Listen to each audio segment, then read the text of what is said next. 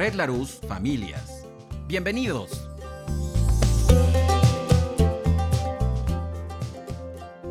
Hola, ¿qué tal? Te doy la más cordial bienvenida a este podcast de Red Larus Familias.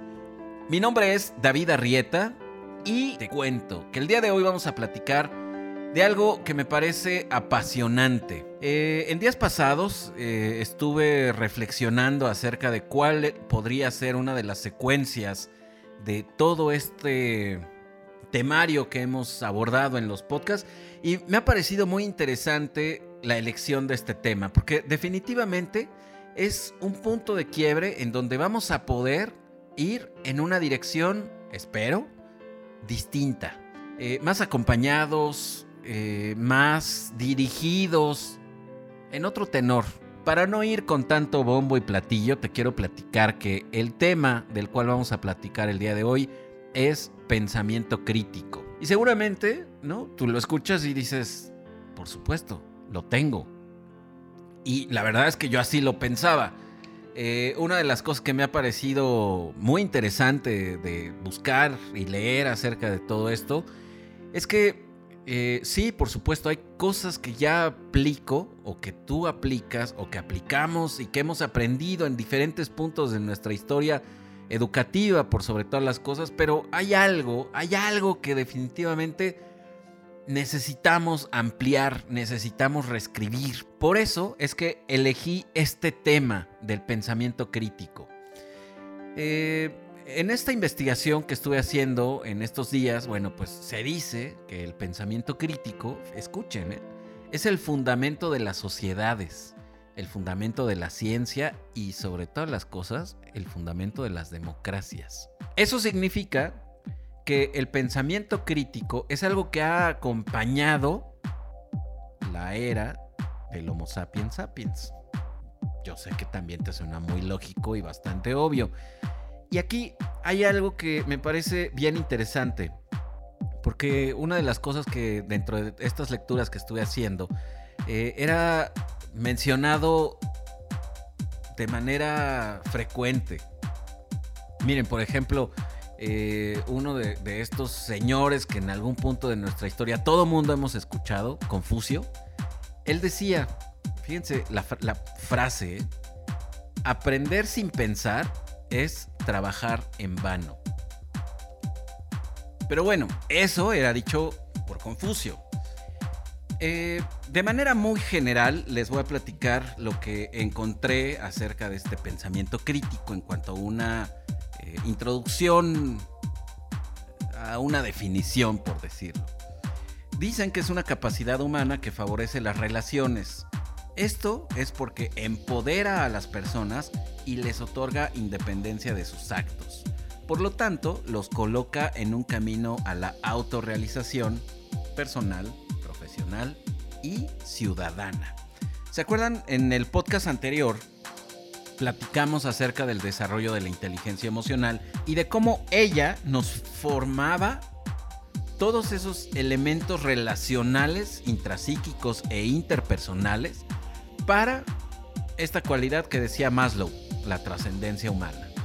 Entonces, este pensamiento crítico es aquel punto en el que todos necesitamos desarrollar, construir, ampliar, etcétera, para que entonces se vuelva en algo fundamental. Pero desde ahí no es todo. La, la realidad es que para entender el pensamiento crítico, tenemos que echarnos un clavado en una historia que nos han contado y que medianamente sabemos y que tal vez no nos hemos dado a la tarea de conocer dada la relevancia. Me imagino que ustedes habrán escuchado de una civilización que existió hace dos mil y pico de años, más o menos, ¿no? Si no, no te preocupes. El nombre te lo voy a decir y te vas a dar cuenta cómo se has escuchado. Son los griegos. Sócrates cuestionaba lo que escuchaba. No nada más lo que estaba dentro de él mismo, sino también lo que recibía. ¿Y qué creen? Él creó un método que le servía para realizar análisis y razonar acerca de lo que estaba haciendo. Me pareció bien interesante porque Sócrates decía que los seres humanos necesitamos pensar claramente. Debemos de ser lógicos y la tercera es que debemos de ser consistentes. Es decir, si yo ya empecé, no puedo desconectarme más tarde o en este tema, ah, no importa, entonces me desconecto y ya no me importa la claridad, no me importa el orden. No, no, él decía que debíamos de ser consistentes. Su método enfatizaba la búsqueda de la evidencia, examinaba con cuidado el razonamiento y cuáles eran todas esas premisas que se involucraban en este raciocinio. ¿Eso qué significaba? para él. Bueno, pues que no podía decir nada más porque yo lo pensé, ¿verdad? Pero incluso en las discusiones que tenemos, buscamos tener siempre la evidencia. Hay dichos que, que apoyan justamente esto que les estoy platicando. Sócrates era el maestro. Platón fue uno de sus primeros alumnos, entre muchos.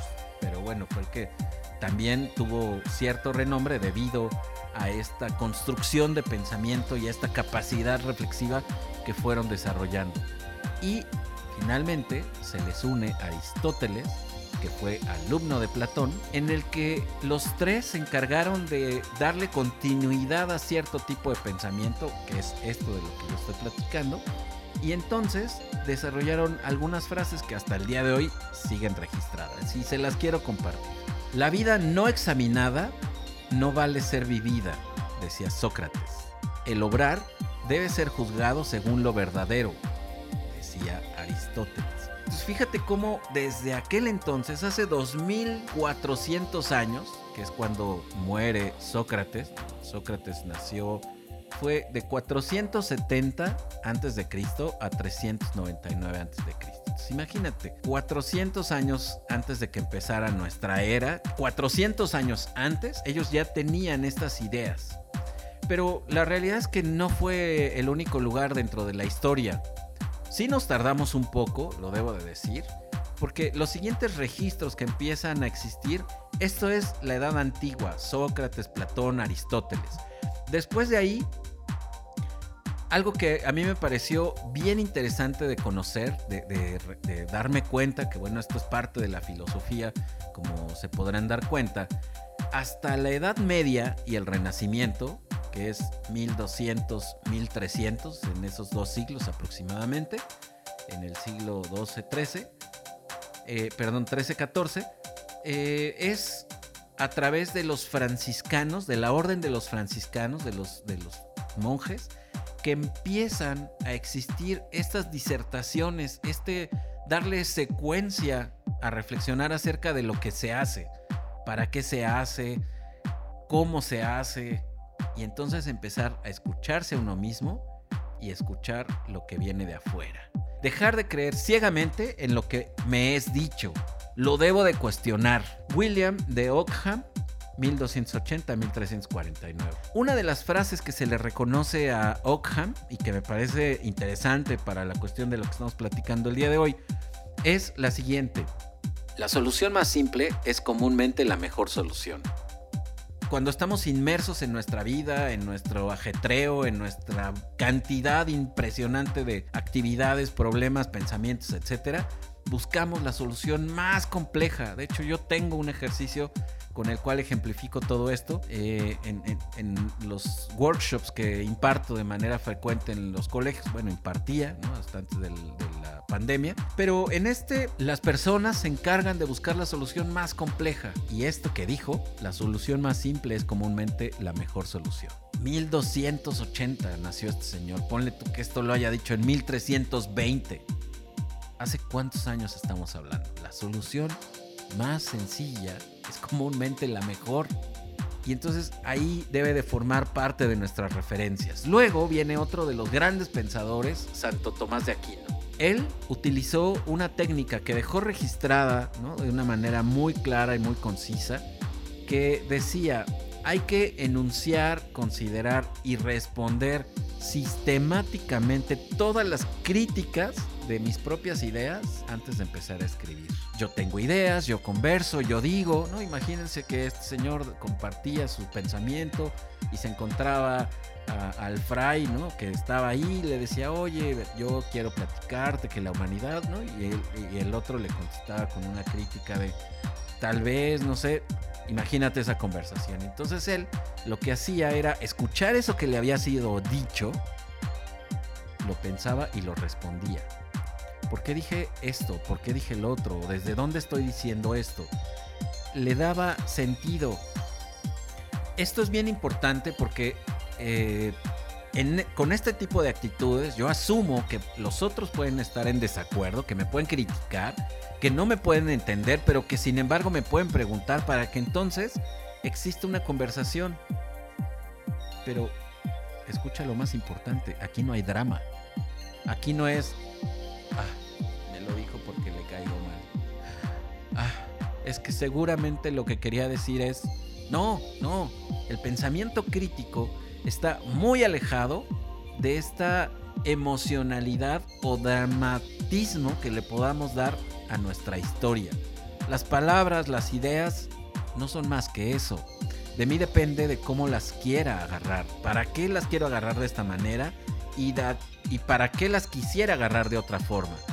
Y estos pensadores, justamente por eso me metí a darle, a darnos una introducción acerca de la historia del pensamiento crítico, porque en este recorrido vamos viendo cómo aquellos grandes personajes lograron estos avances que ahora, el día de hoy, lo podríamos desarrollar y lo podríamos tener bien tangible y sin tantas complicaciones de ser criticados como ellos lo fueron. Después de esto, por ahí apareció otro señor que se llamó John Dewey. En 1859 y 1952 fueron los años en los que él vivió, fíjate, fueron casi ochenta y tantos años. Y él tiene un escrito que, se, que lo tituló Cómo pensamos. Y otro que le llamó La búsqueda de la certeza. Él es uno de los de la era contemporánea, de la edad contemporánea, que le da continuidad a un pensamiento de Platón, de Aristóteles. Y él, su gran aporte dentro de toda esta secuencia de aquellos grandes pensadores de 2000 años antes a él, es que enfatizaba las consecuencias del pensar de nosotras las personas. Y además consideraba que el pensamiento crítico era enfocar los problemas del mundo real. Ya no eran otras cosas como antes, si la mente, si la materia, si Dios, si existe, si no, si me controlan, si el destino, no. Él se iba a algo más concreto. ¿Cuáles son los problemas que tenemos el día de hoy? qué es lo que nos atañe, qué es lo que nos ocurre. Y entonces después de esto empezó a darle este significado, que me parece bien interesante. Que todas las cosas que pensamos llevan consecuencias. Y el pensar en las consecuencias también tiene consecuencias. Es decir, empezar a descubrir cuál es el hilo acerca de todo esto me parece por demás interesante. Entonces todavía quiero agregar de otro, otro señor que yo sé que cualquiera que está en la educación lo ha escuchado y que también me parece muy interesante porque definitivamente fue uno de los que nos ha cambiado el pensamiento a muchos, ¿no? Nos ha dirigido y nos ha permitido encaminarnos en ciertos puntos concretos. Sin embargo, sin embargo, necesitamos integrar el pensamiento crítico. Benjamin Bloom, él, él crea una taxonomía de habilidades cognitivas. Y entonces decía que había dos tipos de pensamiento, de orden inferior y de orden superior. En el orden inferior, fíjense bien cuáles son esas características que estamos integrando dentro del pensamiento crítico. ¿no? Para él eran habilidades cognitivas, que te acuerdas cómo empecé este programa con la, eh, el acercamiento a esta definición, que es un conjunto de habilidades. Bueno, pues él dice que el pensamiento inferior está compuesto por recordar, comprender y aplicar. Y si te das cuenta, se va haciendo cada vez más complejo el proceso de pensamiento porque se tiene que llegar al orden superior, analizar, evaluar y crear. La primera mitad, las tres primeras, están dadas por cosas concretas, por cosas tangibles, recordar hechos, algo que ya ocurrió, comprender lo mismo. Eh, pienso en lo que ha pasado y entonces lo comprendo y luego lo aplico. Sé que hice un experimento, lo puedo poner en práctica. Pero ya las de orden superior son analizar, ¿no? Eso implica un proceso de pensamiento de detenerme, de reflexionarlo, de cuestionarlo, de no dar por hecho. De presentar evidencia. Todo esto que te he platicado en estos 20 minutos previos, bueno, pues él decía que ya se tenía que concretar para evaluar y luego llegar a la etapa máxima del pensamiento que es la creatividad. Eso es la taxonomía de Bloom, que es aplicada al 100% en los colegios, en las escuelas, en cualquier metodología educativa que existe en la actualidad y que por sobre todas las cosas pues debemos de tenerlo muy claro y muy consciente. Y sobre todo hoy que eh, los padres nos hemos convertido en, colaboradores en la educación de nuestros hijos, eh, en co-constructores de estos rasgos que vamos a tener en los pequeños. Y que no nada más son los padres ahora, o que antes nada más eran los maestros los que fomentaban ese pensamiento crítico. Ahora todos en, conjunto estamos volcados a que los chavitos, los alumnos, mis hijos, sus hijos, en general, los niños y los adolescentes, tengan y desarrollen este pensamiento crítico. Hay otro señor que a mí me encanta, es un filósofo francés, se llama Edgar Morin, Edgar Morán.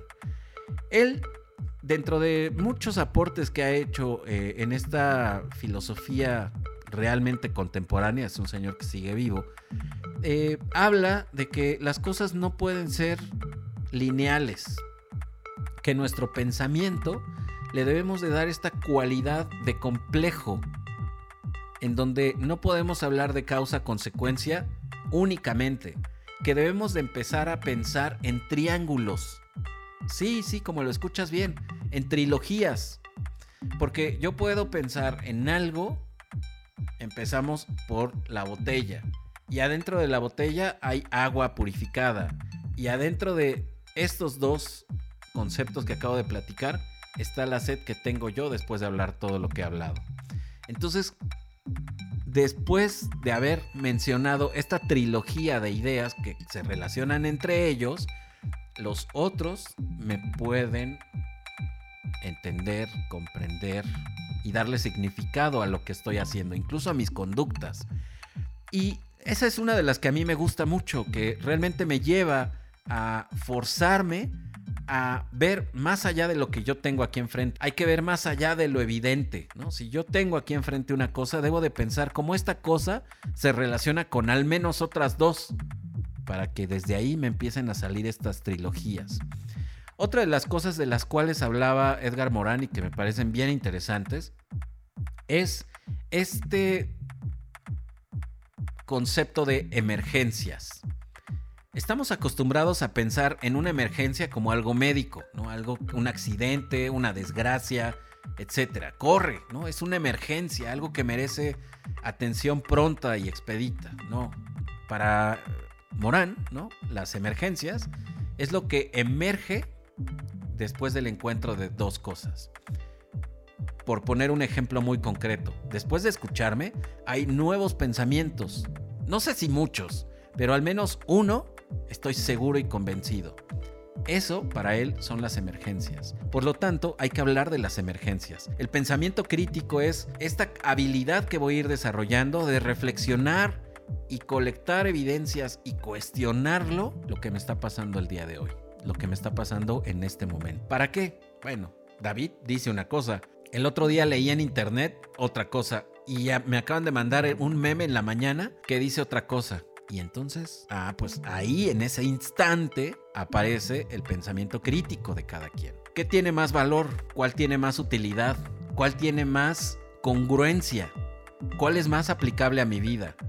¿Te das cuenta cuál es el recorrido? Definitivamente, porque si yo no le doy un sentido, si yo no lo hago lógico, entonces va a ser información, va a ser ruido. Si yo no me detengo a pensarlo, entonces pasa de frente y tal vez tuve oro molido en las manos. Pero como se veía como arena, pues lo dejé pasar. Para eso es el pensamiento crítico, para empezar a reconocer cuáles son las cosas que yo tengo en la mano y por sobre todas las cosas, desde dónde las quiero compartir, integrar, etc. Les voy a leer una definición que yo creo con esto me ayuda a darle un, lugar más concreto a todo lo que hemos estado platicando. Para Michelle Scriven, el pensamiento crítico es el proceso creativo, hábil y disciplinado de una conceptualización, síntesis o evaluación de información recogida o generada por la experiencia, la reflexión, el razonamiento o la comunicación como guía para la comprensión y la acción.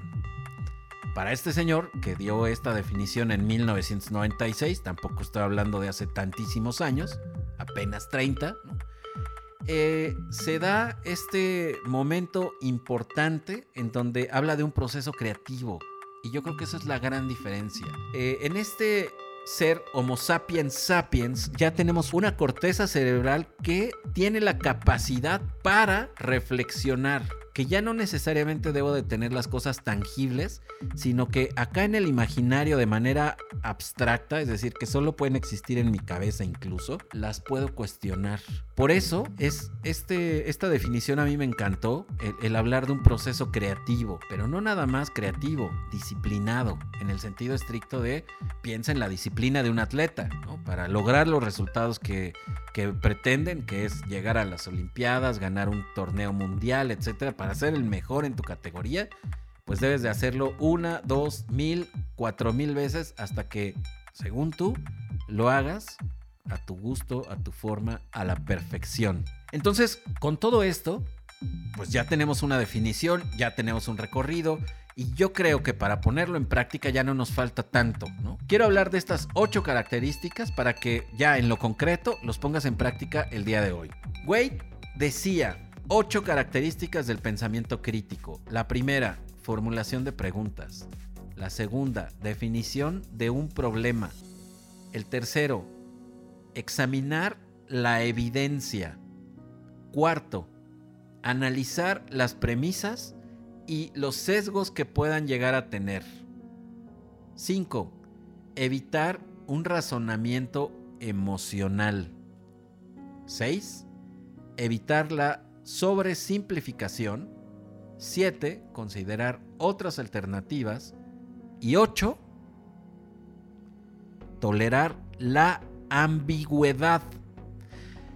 Aquí eh, esto me parece bien interesante. Hay algunas que yo cambiaría, yo, yo, David Arrieta, pero que de acuerdo a cada quien, ¿no? Le vamos a poder ir agregando yo estoy seguro que el, día de hoy no podemos dejar a un lado el, tema emocional porque somos personas, porque somos emociones, porque es lo que nos impregna todo el tiempo. Pero sí debemos de estar muy atentos cómo eso va a influenciar el análisis de las evidencias o la, eh, el análisis que voy a hacer acerca de todas estas premisas, que justamente está ahí, ¿no? En este análisis de los sesgos que pueden presentarse. Y eso son las emociones. Entonces, eh, ya para ponerlo muy en práctica, fíjate, estoy seguro que si tú te conviertes en alguien activo, es decir, no reactivo, de pues si me tratas bien, te voy a tratar mal. Si me hablas bonito, te voy a hablar bonito. No, no, no. Activo se refiere a yo, yo soy alguien que es cordial con las personas. Y no me importa que me traten bien, no me importa que me traten mal, no me importa que me hablen bonito, que me hablen feo, que me hablen indiferente. Porque mi intención es que sea de esta manera. Y luego me voy a ir hacia este lugar intencional, es decir, yo voy a hacer las cosas porque yo las quiero hacer.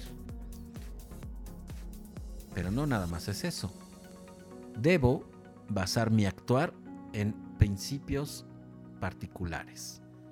En lo que tú, David, crees que es lo correcto, en lo que tú, David, crees que es lo moral, en lo que tú, David, crees que esto va a ser un beneficio a esta relación que estamos estableciendo. Por lo tanto, soy un ser evaluativo. Con estas cuatro características personales, yo estoy seguro que tú vas a poder convertirte en alguien que su estandarte es el pensamiento creativo. Y no nada más eso, que lo puede compartir. Y bueno, ya muy cerca del final, yo lo que quiero agregar en este momento es estrategias concretas para poder fomentar y tener nosotros este pensamiento creativo que es tan importante. El primero, formula preguntas pertinentes. Expresa de forma clara y precisa lo que viene en tu cabeza. No te quedes con una suposición. No, no, no. Preguntas pertinentes. Esto, lo otro. Así, clarito. No supongas, no preguntes cosas que no te fueron dichas. Hay estrategias muy concretas ¿no? de esta formulación de preguntas que se llaman preguntas clarificadoras, de hecho. No entendí lo que me acabas de decir. ¿Me lo puedes repetir o me lo puedes decir de otra manera? O a lo que te refieres es, y entonces digo lo que entendí, y, y esto es bien importante. Después, la segunda estrategia, recoge y evalúa información relevante haciendo ideas, haciendo uso de ideas abstractas. ¿Eso qué es? Bueno, hay pensamientos que me van a funcionar para darle una explicación a lo que yo tengo enfrente. Sin embargo, debo de tener esta información que yo estoy recibiendo del otro, hablada o comunicada a partir de este lenguaje no verbal. Y al mismo tiempo, yo tendré que ir conectando lo que estoy escuchando con eso que existe en mi mente, que son conceptos, que son ideas, que son grandes teorías o premisas, como les llamamos, para que entonces de ahí yo le pueda dar argumentos a cualquier pregunta que yo quiera hacer. Porque si no, nada más se convierte en un acepto todo lo que tú me dices. No, no, no. También nosotros tenemos un pensamiento, nosotros hemos ido aprendiendo algo y desde ese algo es de donde tenemos que ir generando esta pregunta, esta curiosidad para irlo ampliando, modificando, reescribiendo, etc. La tercera es usa hábil e imparcialmente las evidencias. Es decir, lo que te es dicho es, lo que tienes frente a ti es, no supongas. E, esto es bien importante y dentro del pensamiento crítico indispensable porque desde ahí nos vamos a dar cuenta de cuánto es real y cuánto es supuesto y cuánto es drama. Acuérdate de todo lo que hemos estado platicando el día de hoy. Finalmente, organiza tus pensamientos, articúlalos, resúmelos coherentemente. Esto solo lo vamos a lograr de una manera muy concreta. El pensamiento, cuando se encuentra arriba en nuestro cerebro, en nuestra mente, en nuestro intelecto, bueno, tiene la capacidad de brincar de una a otra idea. Sin embargo, cuando realmente ya lo tenemos afuera, es que vamos a poderle dar una estructura. Eso viene únicamente a partir de la escritura. Por el sencillo hecho de cómo se escribe, ¿no? que es de izquierda a derecha y siempre de arriba hacia abajo. Tiene una estructura. Por lo tanto, el que tenga esa estructura, pues nos va a favorecer el pensamiento. Por lo tanto, se va a organizar y después de organizado, tendremos la capacidad de resumirlo. O incluso decir, creo que no debí de haber dicho esto, creo que esto se lo puedo quitar y entonces ya cuando yo voy a externar o cuando yo voy a poderlo compartir con los demás, viene con un desenlace totalmente distinto. Entonces, esto es bien importante. Estos cuatro puntitos que te acabo de, de, platicar, determinantes para poner en práctica hoy, ya ahorita, el pensamiento crítico formular preguntas pertinentes, preguntas aclaradoras, recoger y evaluar la información relevante, usar hábil e imparcialmente las evidencias y finalmente organizar los pensamientos, articularlos y tener esta habilidad de resumirlos coherentemente. Entonces bueno, llegamos al final. Me encantaría que tú lo pudieras poner en práctica. Si tienes dudas, si tienes comentarios, si te gustaría que siguiéramos conversando, por favor, escríbeme. david.redlarus.gmail.com y seguimos conversando. En la siguiente entrega de podcast voy a hablar acerca de un proceso de toma de decisiones. ¿Cómo aprendo a tomar decisiones? Hoy aprendimos el previo al pensamiento crítico a aquellas características que yo requiero para ser crítico con lo que pienso y con lo que escucho. El próximo jueves vamos a conversar tú y yo acerca de un proceso de toma de decisiones muy clarito, muy concreto, que yo estoy seguro que vas a poner en práctica en ese instante en el que platiquemos. Por hoy me despido. Te agradezco mucho tu compañía, tu estar, por sobre todas las cosas agradezco tu recomendación. Mi nombre es David Arrieta y te espero en el siguiente podcast de Red Larus Familias. Hasta pronto. Red Larus Familias presentó